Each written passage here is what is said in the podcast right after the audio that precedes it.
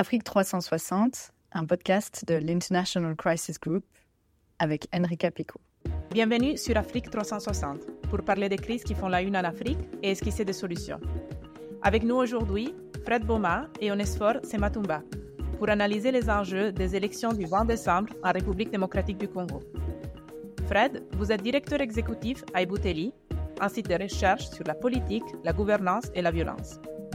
Onesfor, vous êtes analyste sur la RDC et le Burundi pour Crisis Group et co-auteur du rapport Élections au Congo, éviter les risques de violence que nous venons de publier et que vous pouvez trouver sur notre site internet. Bienvenue à Afrique 360. Bonjour et merci pour l'invitation, Enrica. Bonjour Enrica, bonjour Fred et merci pour l'invitation. Fred Boma, la question que tout le monde se pose. Est-ce que le président sortant, Félix Tshisekedi, a une vraie chance d'être réélu C'est une question importante, évidemment. Le président Tshisekedi, euh, au vu de, la dynamique de la campagne électorale qui a commencé euh, depuis maintenant près de trois semaines, on ne peut pas dire qu'il a toutes les chances et uniquement le seul à avoir des chances d'être réélu, mais il a quand même beaucoup de chances d'être réélu euh, pour plusieurs raisons. D'abord, c'est un président sortant qui fait campagne euh, avec une très large coalition et avec les moyens de l'État. On voit dans des villes où il, passe euh, que y compris l'administration publique euh, se mobilise pour, pour aller l'accueillir. La campagne électorale aussi s'est faite sur un thème très populiste, notamment la question de l'identité et la question de la mobilisation contre le Rwanda, un thème qu'il a beaucoup abordé pendant ces derniers mois, même si euh, c'est euh, ironiquement sur euh, le sujet des violences à l'est de la RDC pour lesquelles toutes les politiques qui ont été mises en place par Tshisekedi n'ont pas été des succès. Autant l'état de siège que les forces régionales et même les tentatives de négociation ont, eu des résultats plus ou moins catastrophiques, mais c'est ce même thème qu'il mobilise, mais cette fois sur deux bases identitaire. Donc, il a des chances d'être euh, réélu, mais il n'est pas euh, le seul candidat favori de cette élection. Il y va avec euh, deux opposants qui ont également des chances d'être réélus. Donc, on devra attendre après les élections, précisément que les élections soient libres et démocratiques. Merci Fred. Onesfor, la, la Commission électorale nationale indépendante, la CENI, a validé la candidature de 26 candidats présidentiels, parmi eux seulement deux femmes. Qui sont donc les principaux opposants du président Tshisekedi et euh, quelles sont leurs chances de, gagner? Il y a plusieurs opposants, évidemment, face à, Tshisekedi qui, euh, comme Fred l'a dit, a pu réunir un certain nombre de poids lourds issus des précédents régimes qui sont ses soutiens.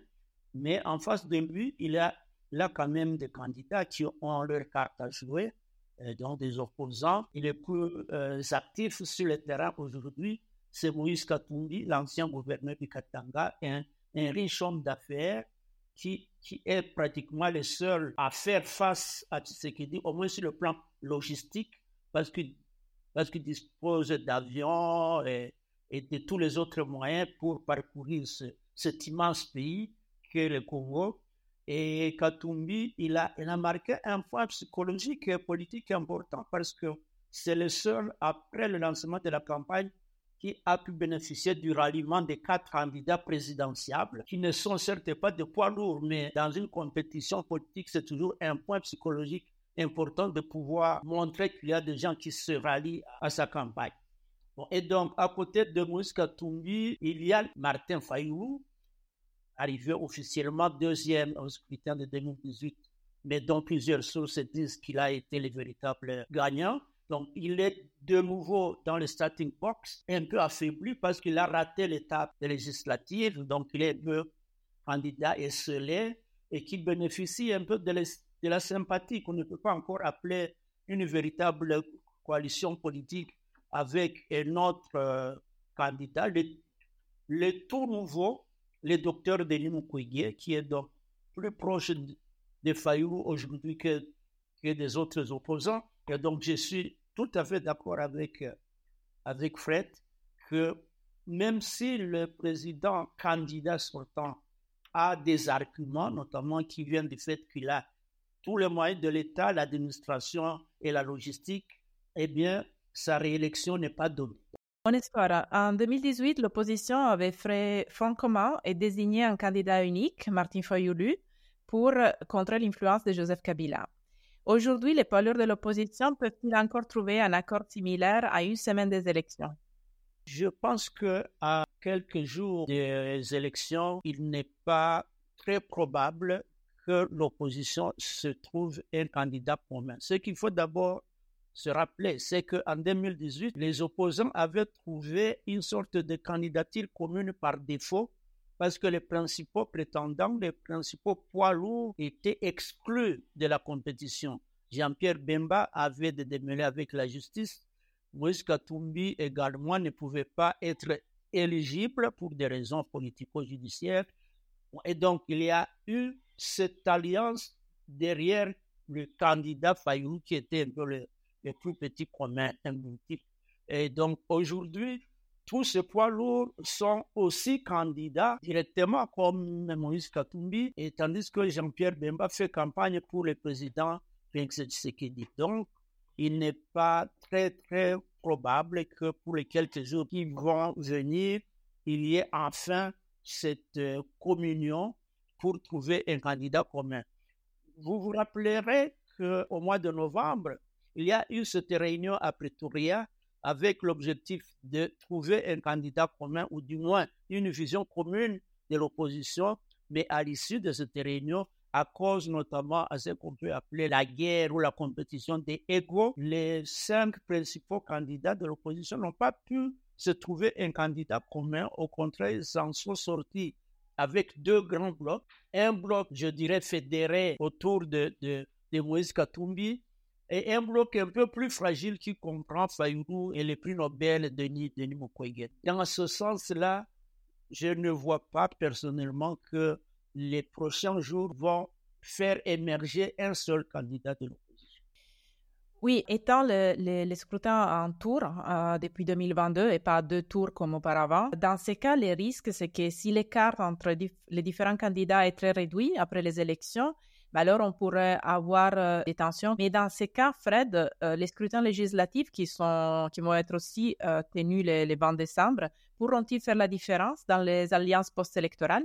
Alors, la leçon de 2018 et de toutes les élections passées, par ailleurs, montre que les coalitions post-électorales sont toujours très ouvertes, dépendant de qui arrive à gagner les élections. Il y a plusieurs milliers, on parle de, de plus de 20 000 aux législatives nationales. La plupart d'entre eux sont des candidats de l'Union sacrée, qui est une coalition hum, qui n'est pas homogène, qui n'est pas très solide, donc qui ne peut pas forcément, on peut pas parier à ce que ça reste euh, comme tel si les élections ne sont pas remportées par Félix Tshisekedi. S'il y a des élections le 20, c'est possible que l'Union sacrée ait la majorité au Parlement au vu du nombre de députés qu'ils ont alignés. Mais si ce n'est pas Félix Tshisekedi qui gagne les élections, les coalitions vont très rapidement se défaire, comme on l'a vu en 2019 et 2020, et beaucoup de partis s'aligneront vers celui qui gagnera les élections et pas forcément vers celui qui les a alignés euh, à ces élections.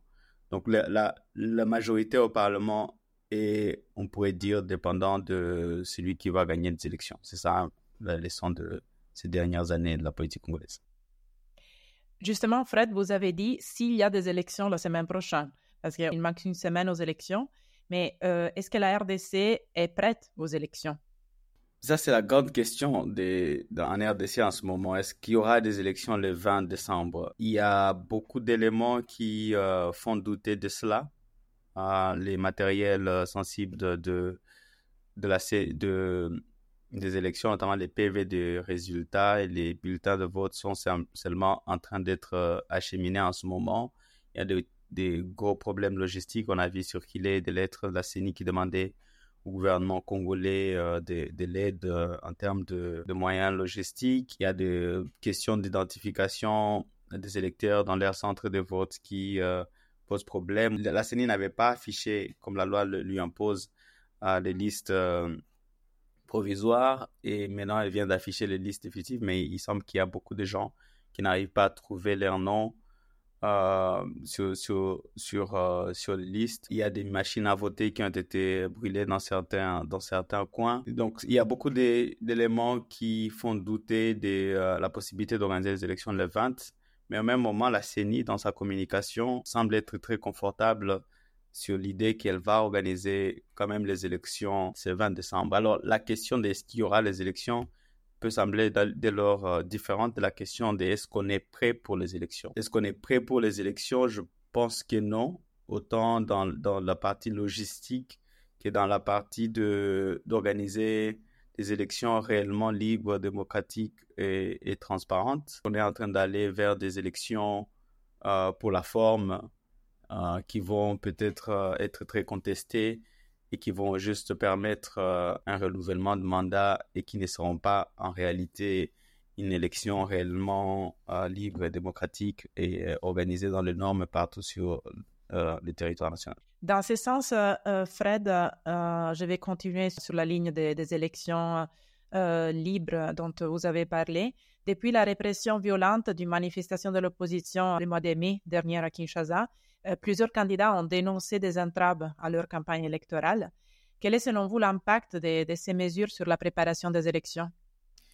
Elle est énorme. Je pense que dans, la, dans la manière d'évaluer les processus électoraux, on aura tendance à se limiter à la semaine des élections ou au jour des élections et à oublier l'environnement qui a conduit aux élections euh, et cet environnement a été très répressif. Les, candidats de l'opposition ont été empêchés de, de, se déplacer pour la plupart euh, dans le pays.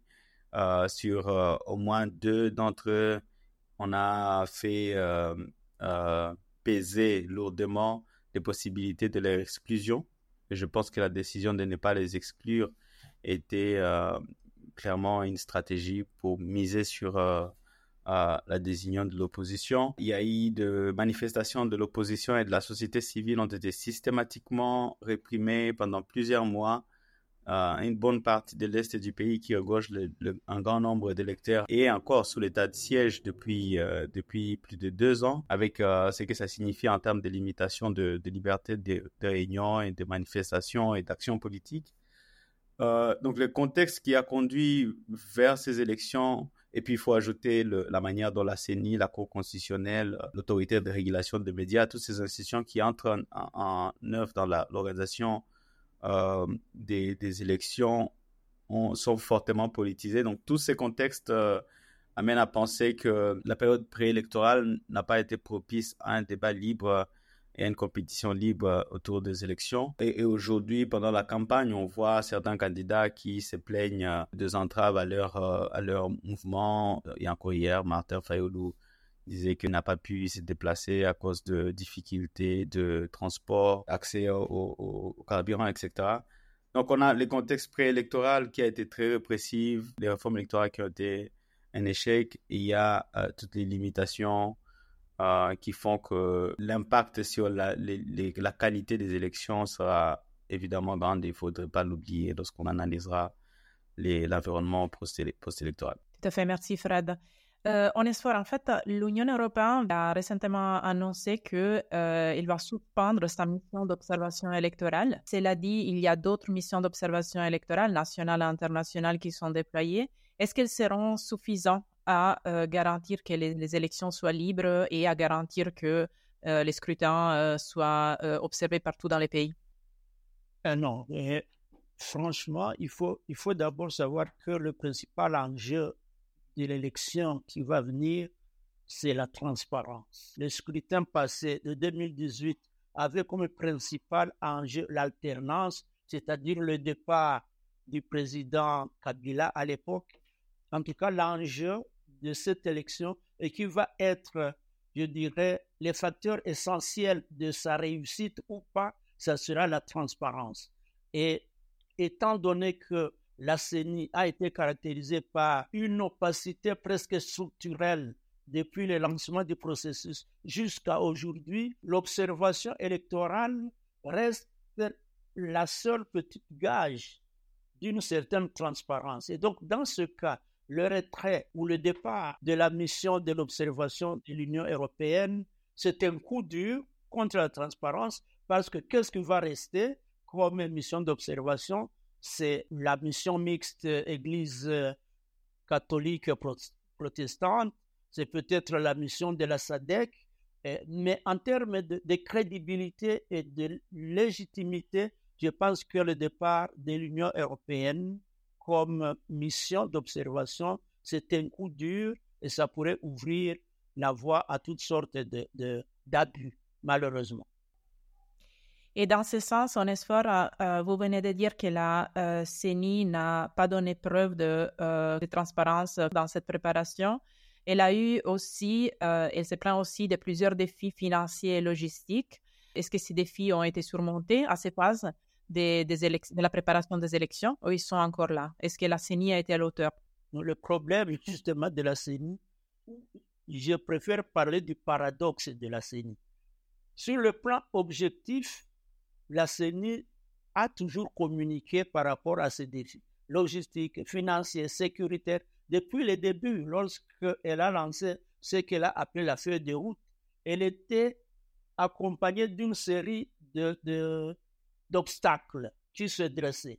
Mais au fur et à mesure, son discours a été politique, c'est-à-dire s'est inscrit dans, dans le déni de ces difficultés, donc dans une sorte de, de double discours en disant oui, il y a des difficultés, mais nous allons les surmonter. Parce qu'il y a cette date du fin décembre qui a été prise comme une date fétiche et pour laquelle comme le disait Fred, en fait, on est en train d'aller tout droit, à toute vitesse, vers des élections, coûte que coûte, à condition qu'elles se tiennent le 20 décembre.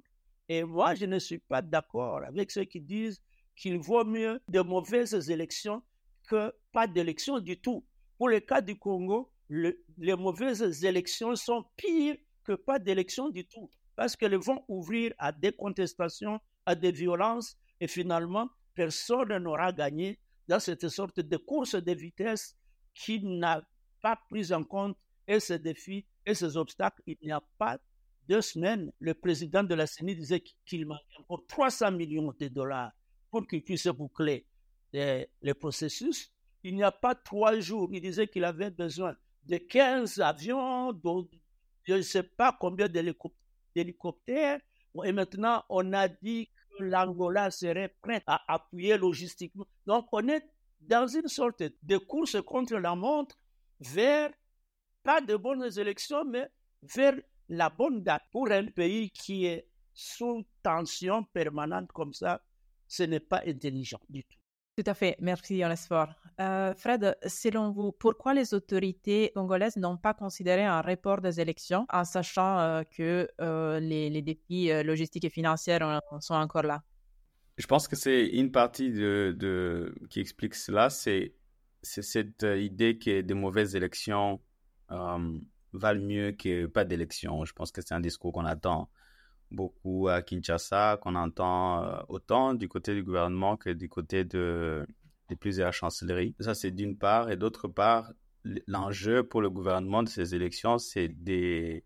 Une forme de validation externe. C'est un, un, processus qui lui permet de renouveler une, so une forme de légitimité vis-à-vis -vis de, de l'extérieur, beaucoup plus que euh, qu'autre chose. Donc les élections pour les élections devient un objectif euh, pour le gouvernement. Et c'est là où je suis d'accord absolument avec euh, avec Onesfort sur le fait que les mauvaises élections en fait sont très coûteuses pour euh, pour pour la RDC. Non non seulement parce que ça les élections déjà coûtent un milliard de dollars et plus en, en, RDC pour un pays qui a un budget qui dépasse difficilement 10 milliards de dollars, mais aussi parce que le coût en termes de cohésion nationale, en termes de, de bonne gouvernance, en termes de résolution de conflits est très important. C'est les mauvaises élections déstructurent nos sociétés. Les mauvaises élections annulent tous les, efforts qui sont placés pour euh, réformer l'État, pour avoir un État fonctionnel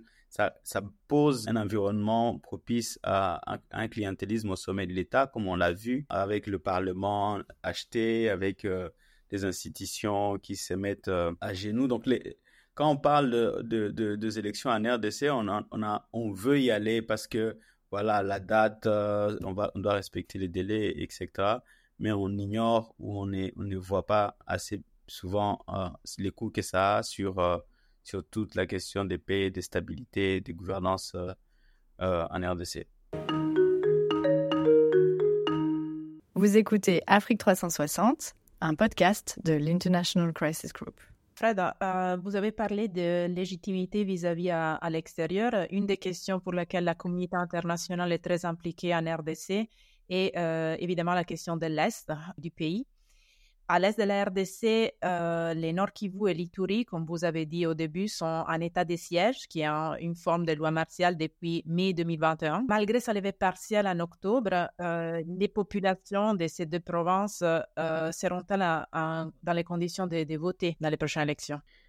Lorsqu'on sait avec certitude, c'est que au moins les, populations de trois territoires sur les six du Nord Kivu ne vont pas voter. Les populations de Niragongo, de Massissi et de Rutshuru qui compte quand même une bonne partie de, euh, de la population du Nord Kivu. Euh, on peut considérer que les populations de Massissi n'auront presque jamais voté depuis 2006 parce qu'en 2011, ils ont voté les élections euh, et la Cour constitutionnelle avait demandé qu'on annule ces élections. Et puis en 2018, les élections, on sait comment ça s'était passé. Donc l'expérience électorale d'un citoyen qui vit à Massissi est quand même presque non existante. Dans d'autres provinces de l'Est, il pourrait y avoir des élections mais qui pourrait peut-être exclure euh, certaines populations déplacées. C'est dans cette zone-là aussi qu'il y a la plupart de, la des, des, populations euh, déplacées. Les climats dans lesquels les gens vont aller voter euh, dans la plupart des coins au nord Kivu et en Ituri, c'est un, climat qui a été dominé pendant longtemps par des questions de l'état de siège et de la réduction des, libertés. Il y a encore beaucoup de, militants, par exemple, qui sont en prison ou de, ou de personnes qui ont du mal à critiquer ou à exprimer leur vue. C'est dans ce contexte-là qu'on va vers les élections. Mais comme je le disais au début, l'ironie, c'est que c'est sur ces mêmes thèmes que le président fait campagne aujourd'hui et où il se présente comme plus ou moins les champions de l'effort de pacification de l'Est de la RDC, une zone qui n'a pas su pacifier pendant tout son mandat. Donc, on espère qu'est-ce qu'on peut s'attendre pour euh, l'Est du, pays pendant la période électorale, mais aussi après, en sachant que la force régionale déployée en décembre 2022 par la communauté de l'Afrique de l'Est est en train de, se retirer et que aussi la, MONUSCO, euh, après plusieurs décades de présence en RDC, euh, a prévu son retraite à partir de janvier 2024 je suis tenté de dire que l'Est de la République démocratique du Congo reste la partie sacrifiée de tous les processus politiques. Le retrait de forces étrangères, notamment les assez Regional Force, et qui peut-être sera suivi un jour par le retrait de la MONUSCO, et puis l'attente de l'arrivée d'autres forces étrangères, la SADC, etc., participe de cette sorte de sous-traitance sécuritaire, militaire, qui est, à mon avis, le résultat d'un manque d'analyse des causes de l'insécurité à l'Est. Parce que Kinshasa a presque toujours pensé que la question de l'Est, c'est une question militaire, et donc la réponse doit être exclusivement militaire. Malheureusement, ce n'est pas le cas on aura beau multiplier la présence militaire si on ne prend pas en compte toutes les autres causes, si, si on n'est pas sensible à ce que Fred vient de dire, que par exemple Massis, depuis 2006, n'a pas connu de véritables élections et que même là où il va y avoir des élections, au Nord Kivu, parlons-en, c'est une province dont Fred vient, d'où je viens aussi. Nous connaissons cette province. Si on va aux élections sans Massissi, sans Ruchuru, sans Miragongo, c'est-à-dire qu'on va organiser des élections dans des entités qui sont dominées par une seule communauté ethnique. Et donc, on va avoir une assemblée provinciale partielle, mais aussi partielle, parce que parce qu'elle sera outrageusement dominée par une seule communauté ethnique. C'était déjà le cas, mais cette fois-là, avec l'exclusion d'autres entités, ça va être légitimé en attendant le prochain vote. Donc là, on joue avec des sensibilités locales provinciales qui ont souvent été à la base de l'instabilité nationale, voire régionale. Donc l'Est reste la partie la plus molle, la plus abandonnée, mais aussi la plus explosive.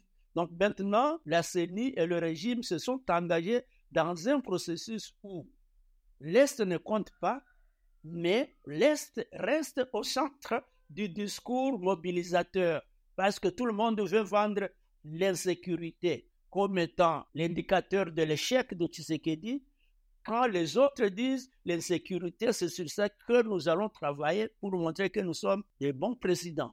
Et donc, on parle beaucoup de l'Est, mais en fait, l'Est euh, pourrait être le dindon de, cette farce, mais avec des implications à la fois locales, nationales et régionales. On est en train de parler de l'Est de la RDC depuis quelques minutes et on n'a on pas, pas encore parlé du big euh, elephant in the room, comme ils disent les, les Anglais, les Rwandais. Euh, qu'il est accusé d'appuyer une rébellion à l'est de la RDC euh, depuis, euh, depuis plusieurs années, les, les, M23. Je veux rester concentré sur les élections dans cette, dans cette discussion. Donc, au-delà du rôle que le Rwanda a joué pendant les années, on est en train d'assister à une montée des discours incendiaires, des discours de haine euh, à l'est du Congo, notamment contre euh, les, Rwandais, contre les, Tutsis à l'est, mais aussi en général pendant la période électorale, une montée des discours de haine et d'attaques des invectives personnelles. Donc, je voulais savoir euh, d'abord, Fred, quel est l'impact de, ces discours incendiaires sur les élections, sur la campagne électorale et sur le futur de l'Est de la RDC aussi? Pour paraphraser ou, ou citer Onesphore, ces discours-là montrent qu'il que, a si bien dit l'Est est, au centre du débat, même si l'Est est complètement abandonné des efforts politiques. En fait, ces élections font ressortir un côté très populiste de, des acteurs politiques congolais. Et, euh, je pense que ça crée des frictions qu'on observera euh, pendant longtemps après les élections.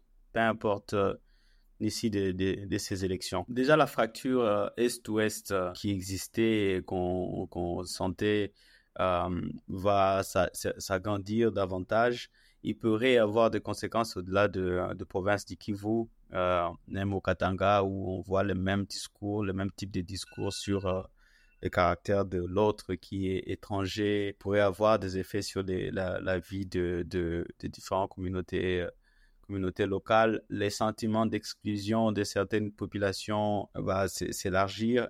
Et je pense que si les élections se tenaient dans des conditions euh, de désordre, ça pourrait euh, probablement amplifier les conflits qu'on observe déjà à l'est de la RDC. Mais, dans tous les cas, ces discours ultra-populistes euh, qu'on entend et des discours de haine aussi qui, qui viennent avec, euh, semble servir un camp pendant ces élections, mais ça pose de base des conflits futurs qu'on aura du mal à résoudre assez euh, rapidement, comme on l'a vu dans les, dernières euh, décennies en RDC.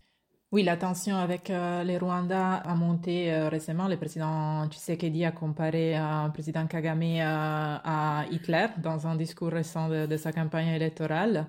Euh, mais c'est pas la seule invective et les seules attaques euh, personnelles qu'on a entendues pendant ces élections. Il y a eu plusieurs attaques parmi les, différents candidats, parmi les candidats de l'opposition aussi, sur base ethnique, sur base personnelle. On espère euh, qui alimente cette rhétorique et quels sont les risques de cette rhétorique? Qui alimente, je ne sais pas trop parce que j'ai plutôt envie de dire que les candidats, les élites politiques sont en train de suivre l'opinion populaire. Donc, tous les candidats ont finalement un seul discours sécuritaire, les uns pour compenser l'échec de la lutte contre l'insécurité. Le président Tshisekedi avait dit que la réussite de sa présidence sera évaluée en fonction du retour de la paix à l'Est. Mais pendant toute sa campagne, il ne donne aucun bilan de son travail là-dessus. Au contraire, il semble dire, j'ai échoué parce que le gros méchant loup, c'est le Rwanda. Donc, donnez-moi un autre mandat et vous allez voir, je vais le défaire. Donc, je n'ai pas eu encore suffisamment de temps pour défaire les, les gros méchants loups. Tandis que, par exemple, un autre candidat, Moïse Katumbi, je l'ai vu passer à Goma, il a dit que euh, dit, il utilisait des vieux Sukhoi, donc de, des petits avions de guerre, que lui, il allait utiliser les F-16 pour pouvoir défaire rapidement. Donc, on est dans, dans une sorte de surenchère, mais en fait, le Rwanda, pour revenir à ce pays-là, c'est la Libye commode. C'est trop facile de désigner l'autre comme la cause de l'échec plutôt de faire une analyse du bilan, de dire voici ce qui n'a pas été fait et voici le programme que nous allons faire. Parce que vous l'avez dit dans, dans la question, donc d'une part, à la place du bilan, on accuse les autres, et à la place du programme, on, on soupçonne les autres d'être complices du mauvais voisin. Et ça pollue, ça pollue l'atmosphère ça pollue la pensée, la réflexion, et finalement, chacun sait qu'en disant du mal de l'autre, en désignant le Rwanda comme le, gros méchant loup, eh bien, il va gagner à l'applaudimètre. On a applaudi, et donc tout le monde est content, et puis le, discours ne dure pas dix minutes, et c'est fini. Et c'est... Donc, c'est, c'était manque, en fait, de sérieux, de réflexion et d'analyse. Et les conséquences sont telles que les tensions communautaires, Fred le disait, vont s'exacerber, que ce soit au Katanga, où les méchants sont toujours les autres, les Kassaïens contre les Katangais, les Katangais contre les Kassaïens. Bon, et maintenant, les tensions communautaires vont s'exacerber, tandis que ici, moi je suis à Goma, c'est à la frontière du, du, Rwanda. En fait, on se, on se demande toujours qui sera le président qui va craquer le premier pour que la guerre commence. Parce qu'un président ne traite pas son voisin de, Hitler comme ça en une tournure de phrases et puis, et puis, et puis c'est fini. Donc les, conséquences pourraient être dramatiques. Et là, nous espérons que la diplomatie, que Crisis Group va tout faire pour que la, la diplomatie ne puisse pas euh, s'endormir comme, comme tout le monde semble maintenant vraiment endormi. Encore une question sur, euh, sur ce sujet, Fred. Euh, si le président Tshisekedi n'est pas réélu, euh, est-ce qu'il y a quelqu'un parmi les autres candidats qui a une politique, une rhétorique différente par rapport au Rwanda? Est-ce qu'il y a des candidats qui n'ont pas la solution militaire comme solution à la question rwandaise? Dans, dans la rhétorique, euh, comme, comme le dit Onesfort, tout le monde était dans la surenchère militaire. On, a, on, on est de le spectre va de Kagame égale Hitler à si je suis élu, je veux faire la guerre ouvertement au Rwanda directement après l'élection. Et il y a beaucoup de gens qui sont au milieu des deux. Il faut dire que ce discours-là est populaire. Euh, maintenant, est-ce que après élection, ils vont tenter de redevenir euh, sobres et de reconsidérer euh, des discours. C'est, euh, c'est, c'est, ça sera utile à voir, mais on, parle aussi d'une région où on a surmilitarisé une bonne partie de la population avec les phénomènes, des phénomènes Ouazalendo, donc qui, qui est complètement contraire à tous les efforts de démobilisation mais qui est aussi populaire. On est passé en cinq ans de, euh, j'ai digresse un peu, mais on est passé en cinq ans de, de débats politiques autour de quitter les groupes armés, où les, pouvoirs à Kinshasa acquisaient plus ou moins les, groupes, les leaders de l'Est de la RDC et d'être complices des groupes armés. Ah, ah, ça, c'est au début du mandat. Et aujourd'hui, on est dans une situation où assumer qu'on soutient euh, des groupes armés est un acte euh, euh patriotique. Maintenant, est-ce qu'il y a un, candidat ou un autre qui peut aller à la désescalade? Je pense que tous, peu importe celui qui sera président, réalisera, ils réaliseront après les élections que la guerre, c'est, ce n'est pas euh, une question de discours et que ça coûte plus cher que qu'on le pense. Euh, peut-être qu'ils pourront devenir, devenir un peu plus sobres, mais le mal, euh, le mal sera, le mal sera déjà fait et probablement que ça coûtera la vie des quelques autres civils dans cette région. On est sur Fred, je voudrais terminer avec une note positive, si possible. Donc, ma dernière question pour vous, c'est peut-on parler d'amélioration quand on compare les élections qui s'y tiendront dans une semaine aux élections de 2018 Est-ce qu'il y a des points d'amélioration parmi les deux élections? Franchement, tous les, les bons analystes que je rencontre ont tendance à dire que plus on organise des élections, moins ça va bien. C'est-à-dire que les, les, élections qui viennent sont toujours pires que celles qui ont précédé.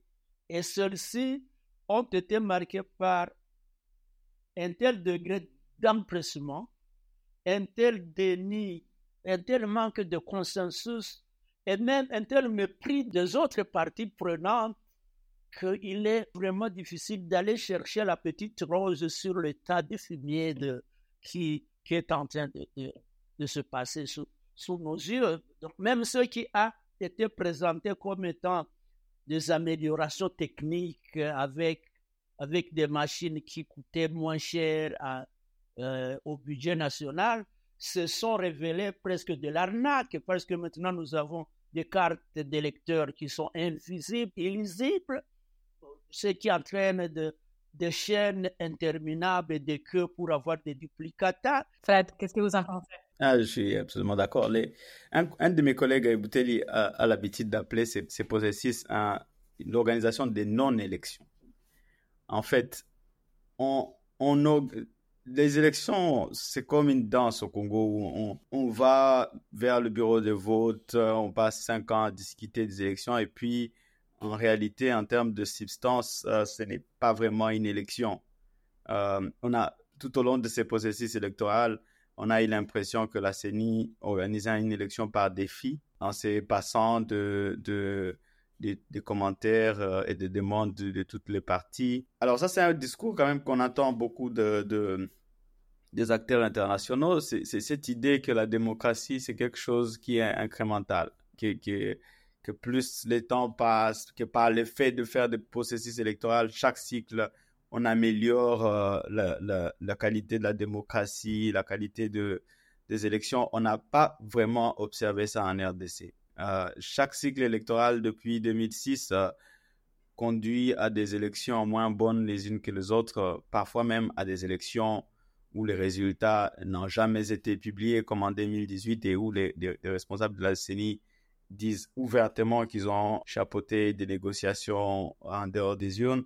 Donc, la, la question pour, euh, pour le Congo, c'est est-ce qu'on doit continuer chaque cinq ans à, répéter la même chanson ou est-ce qu'à un moment donné, on va avoir le courage de s'asseoir et de se regarder en face, de se dire que cette façon de faire ne marche pas. Non seulement ce n'est pas des élections souvent, mais également le, dividende de ces élections pour la, majorité de la population ne se fait pas sentir. On a évidemment des députés qui deviennent presque des millionnaires et de l'élite euh, politique à Kinshasa qui en bénéficie énormément. Mais les Congolais euh, moyens euh, n'ont pas vu sa vie s'améliorer outre mesure la, la, vie continue à être euh, plus chère euh, dans, dans, beaucoup des villes du pays. Les infrastructures, euh, et cette campagne le montre assez bien, ne, sont pas, ne se sont pas améliorées. Il y a des politiques publiques comme la gratuité de l'enseignement qui ont été proclamées, mais la qualité de, l'enseignement semble en pâtir. Donc, est-ce qu'à un moment donné, on va être honnête avec soi-même et accepter de, de questionner notre système démocratique et, les jeux de non-élection dans lesquels on, on, on, va presque aveuglément depuis 20 euh, ans, disons, depuis maintenant quatre législatures, on va dire. C'est une très bonne question pour, euh, pour terminer ce podcast. Fred, merci. Fred Boma, Onesfor Matumba, merci beaucoup de nous avoir rejoints. Merci, Erika. Merci beaucoup, Enrica, et merci, Fred. C'est comme d'habitude un plaisir pour en savoir plus sur le travail de Crisis Group en Afrique et dans le monde, euh, consultez notre site internet crisisgroup.org et pour connaître le travail de Bouteli, consultez le site ebouteli.org. N'oubliez pas de vous abonner à Afrique 360 sur votre plateforme de podcast. Au revoir et au mois prochain. C'était Afrique 360, un podcast de l'International Crisis Group avec Enrica Pico.